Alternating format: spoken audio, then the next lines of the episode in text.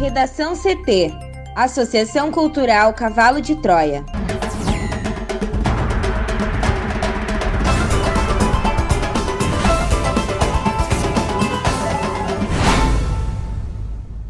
Agora, no Redação CT. Governo do Rio Grande do Sul deve anunciar novas flexibilizações nesta sexta-feira. Congresso aprova orçamento de 2021 com reajuste apenas para militares. Juiz federal autoriza entidades a importarem vacinas contra a Covid-19 sem a necessidade de doação ao SUS. Butantan cria vacina contra a Covid e pedirá início de testes.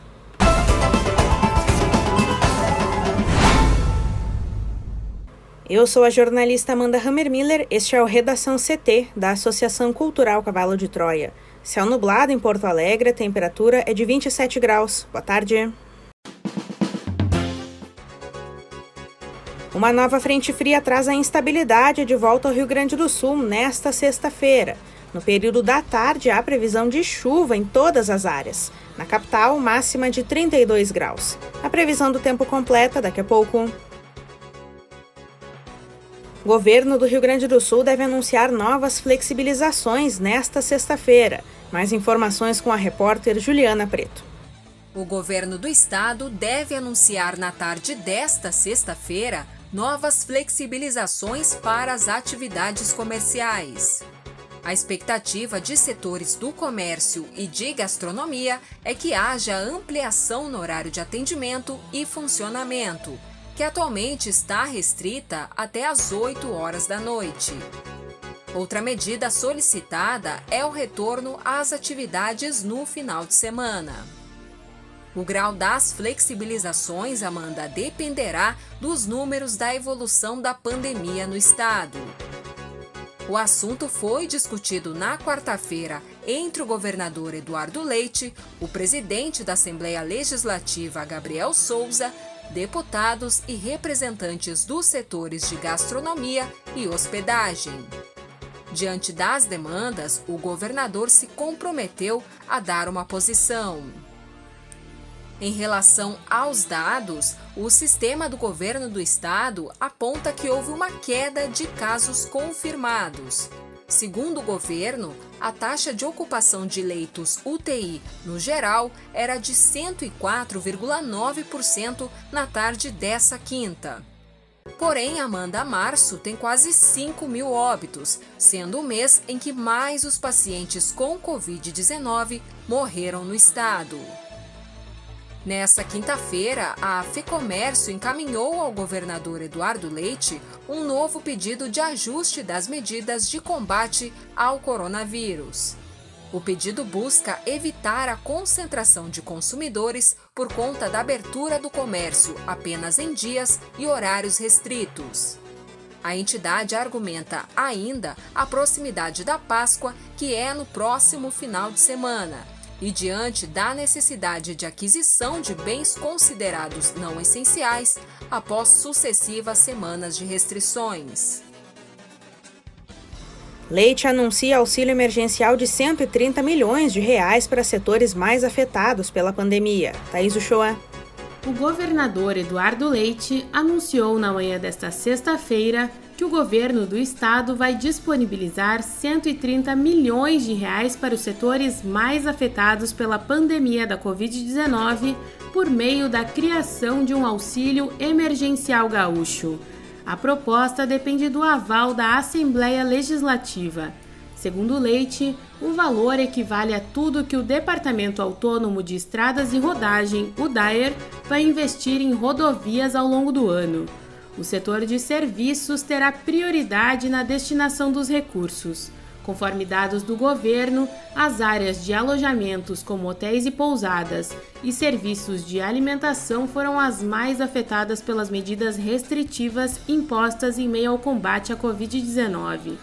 Foram 17.525 demissões nessas duas áreas, aproximadamente 70% dos desligamentos no setor de serviços.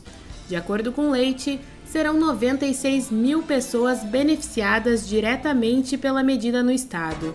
O governador afirmou que pretende enviar já na próxima segunda-feira à Assembleia Legislativa o projeto para autorizar as transferências. O executivo espera realizar o crédito dos valores aos beneficiários no prazo de 30 a 45 dias. A forma de pagamento dos valores ainda não foi definida.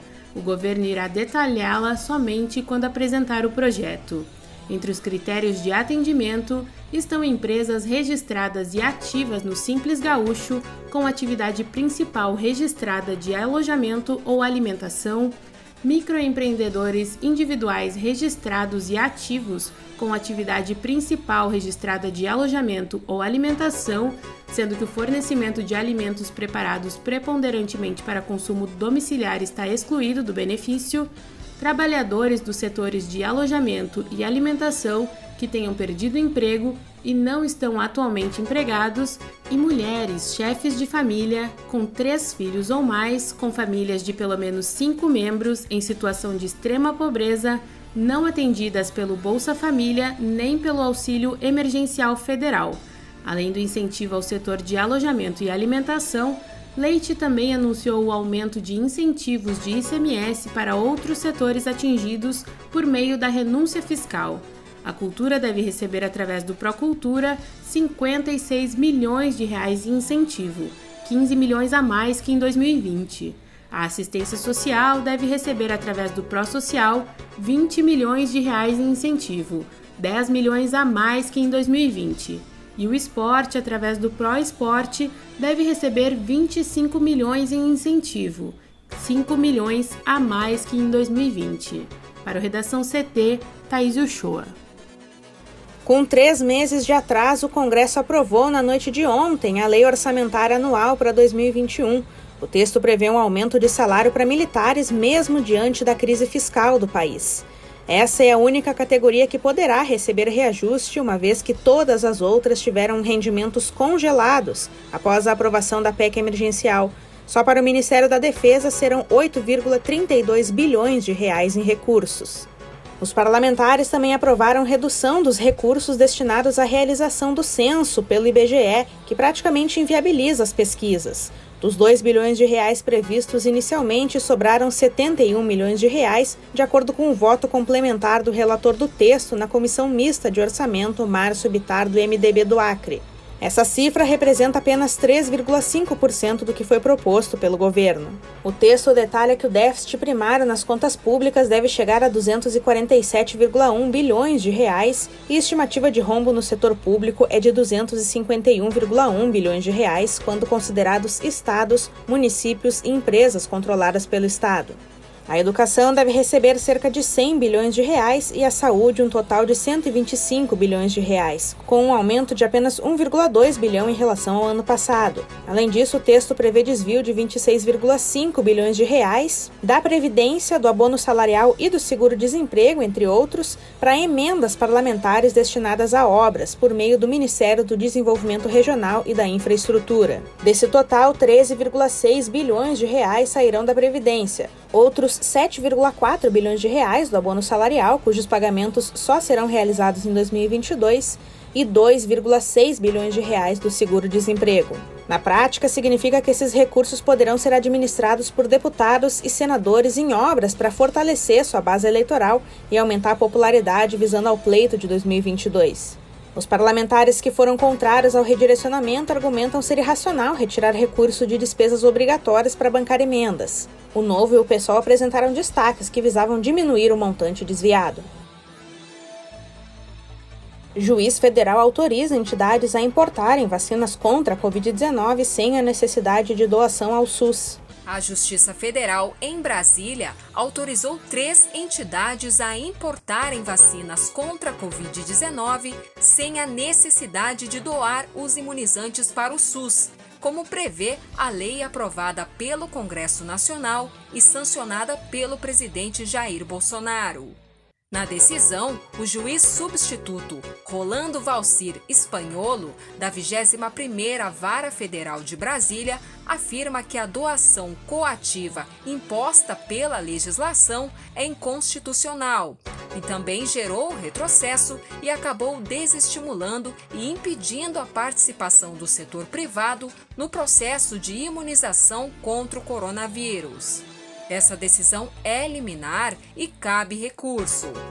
Também ela beneficia a Associação Brasiliense das Agências de Turismo Receptivo do Distrito Federal, o Sindicato dos Delegados de Polícia do Estado de São Paulo e o Sindicato dos Servidores da Assembleia Legislativa do Estado de Minas Gerais, que protocolaram pedidos semelhantes na Justiça. A medida vale exclusivamente para essas entidades, segundo a Justiça Federal do Distrito Federal. O artigo 2 da Lei 14.125, de 10 de março de 2021, prevê a doação de 100% das doses importadas pelo setor privado ao SUS neste primeiro momento, onde os grupos prioritários estão sendo imunizados. Em uma segunda etapa, esse percentual cai para 50%. Segundo o magistrado, a doação coativa das vacinas a serem importadas acabou por legalizar verdadeira tentativa de usurpação inconstitucional da propriedade privada. Espanholo avalia que a lei é insuficiente no sentido de garantir o direito fundamental à saúde e à vida dos brasileiros. No início de março, o mesmo juiz autorizou o Sindicato dos Motoristas Autônomos de Transportes por Aplicativos do Distrito Federal a importar vacinas. A decisão foi derrubada pelo Tribunal Regional Federal da Primeira Região. A Advocacia Geral da União informou que não vai comentar o assunto neste momento em face de eventual atuação judicial ou extrajudicial que o caso possa vir a demandar. Para o Redação CT, Juliana Preto. O Instituto Butantan criou uma nova candidata à vacina contra a Covid-19 totalmente nacional e pedirá autorização para ensaios clínicos com seres humanos à Anvisa nesta sexta-feira. O Butantan é o maior produtor de vacinas do país e já fornece a Coronavac, fármaco de origem chinesa mais disponível hoje no Brasil. O imunizante se chama Butanvac e foi desenvolvido pelo instituto que lidera um consórcio internacional do qual ele é o principal produtor com 85% da capacidade total de fornecimento da vacina e, se ela funcionar, sairá do órgão do governo paulista. O diretor do Butantan, Dimas Covas, disse ser possível encerrar todos os testes da vacina e ter 40 milhões de doses prontas antes do fim do ano. Hoje, ele disse que é possível ter os ensaios prontos em apenas três meses. Há pelo menos outros 16 estudos de imunizantes no Brasil, todos na fase anterior aos ensaios clínicos. O pedido de autorização se refere às fases 1 e 2 de testes da vacina, nas quais serão avaliadas segurança e capacidade de promover resposta imune com 1.800 voluntários. Na fase 3, com até 9 mil indivíduos, é estipulada sua eficácia. A Butanvac, que começou a ser testada em 27 de março do ano passado, já passou pelos testes pré-clínicos, nos quais são avaliados em animais efeitos positivos e toxicidade. Segundo Covas, eles foram promissores e indicaram que ela provoca alta resposta imune. Como a Butanvac utiliza uma tecnologia já usada amplamente no próprio Butantan para fabricar vacina anual contra a gripe comum, Covas crê que isso será um fator a mais para acelerar o seu desenvolvimento. A vacina será testada nos dois outros países participantes do consórcio, Vietnã e Tailândia. Neste último, a fase 1 já começou e, segundo o diretor do Butantan, a prioridade é fornecimento de imunizantes para o Brasil e para países mais pobres. A tecnologia em questão utiliza o vírus inativado de uma gripe aviária, chamada doença de Newcastle, como vetor para transportar para o corpo do paciente a proteína S de spike, que é integral do coronavírus. Proteína responsável pela ligação entre o vírus e as células humanas e, ao ser inserida sozinha no corpo, estimula a resposta imune. Segundo Covas, ele já utilizará a proteína da variante amazônica, a P1, que é mais transmissível e possivelmente mais letal. Outra vantagem prevista é se o fármaco funcionar, é de escala e de independência. Seu vetor é criado dentro de ovos embrionários, o que aumenta bastante a rapidez da sua produção e não há necessidade de nenhum insumo importado. Hoje, tanto a Coronavac do Butantan quanto a vacina de Oxford, produzida pela Fiocruz, são formuladas e envasadas no Brasil com insumos vindo da China. A partir do segundo semestre, o órgão paulista prevê a fabricação nacional da vacina. Na Butanvac, o vírus é inativado com produtos químicos e, como a doença de Newcastle não afeta humanos, é uma alternativa ainda mais segura do ponto de vista de efeitos colaterais. O desenvolvimento da Butanvac em nada altera o cronograma da Coronavac. No Redação CT, agora previsão do tempo com Juliana Preto. E nesta sexta-feira, uma frente fria que está localizada no Oceano Atlântico e sistemas de baixa pressão atmosférica favorecem a condição de tempo instável no Rio Grande do Sul, com chance de tempestades. De acordo com a SOMAR Meteorologia, a previsão é de céu fechado em todas as áreas, com fortes precipitações e trovoadas ao longo do dia. O Instituto Nacional de Meteorologia emitiu alerta de tempestade em todo o estado, com chance para fortes rajadas de vento e grandes acumulados, que podem chegar a 100 milímetros na fronteira oeste, na campanha e nas regiões centro, norte, sul e noroeste do RS. Não se descartam transtornos como queda de árvores e de energia elétrica. Sobre as temperaturas do dia, a máxima de 35 graus será registrada em Westfália, no Vale do Taquari. Na capital, a máxima deve ficar em 32 graus, com tempo nublado e chance de chuva. Já no final de semana, Amanda, a chuva segue marcando presença por conta de uma nova frente fria, que espalha zonas de instabilidade pelo território gaúcho. Segundo a SOMAR, o céu se mantém fechado em todas as áreas, com fortes pancadas de chuva e trovoadas. Na capital, as temperaturas variam entre 21 a 24 graus no sábado e 18 a 27 graus no domingo. Um bom final de semana e até segunda. Obrigada, Juliana. No bloco de meio ambiente desta semana, Mariana Espíndola fala sobre as abelhas. Ouça a seguir em Brasília, o possível maior corredor de abelhas do mundo. Desde novembro ano passado, um corredor ecológico que passa pelo sudoeste e se estende até o Parque Nacional de Brasília começou a ser construído no parque da cidade. Com o objetivo de preservar as abelhas nativas, o local é chamado de Bosque das Abelhas e, se ficar pronto, terá 10 quilômetros e 45 mil árvores, no dia 23 de janeiro deste ano, o Instituto Abelha Nativa, com o apoio do governo do Distrito Federal, de voluntários e de outros parceiros, prosseguiu com o plantio de mil mudas do cerrado, dentre elas para que no futuro os insetos possam se desenvolver em seu ambiente natural estão cedrinho, jatobá, ipês, barrigudas, aroeiras, alecrim do campo e genipapo. Leia a coluna completa no nosso portal redacão.cavalodetroia.org.br. Redação CT. Apresentação Amanda Hammermiller. Colaboração Juliana Preto, Thaís Uchoa e Mariana Espíndola. Uma produção da Associação Cultural Cavalo de Troia com apoio da Fundação Lauro Campos e Marielle Franco. Próxima edição na segunda-feira. Boa tarde.